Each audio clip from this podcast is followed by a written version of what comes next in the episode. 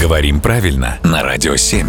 Володя, доброе утро. Доброе утро. Ныне популярнее, чем слово «карантин», ну, наверное, не найти. Расскажи о происхождении этого чудесного слова. У слова «карантин» очень интересная история, и она внезапно связана с Италией.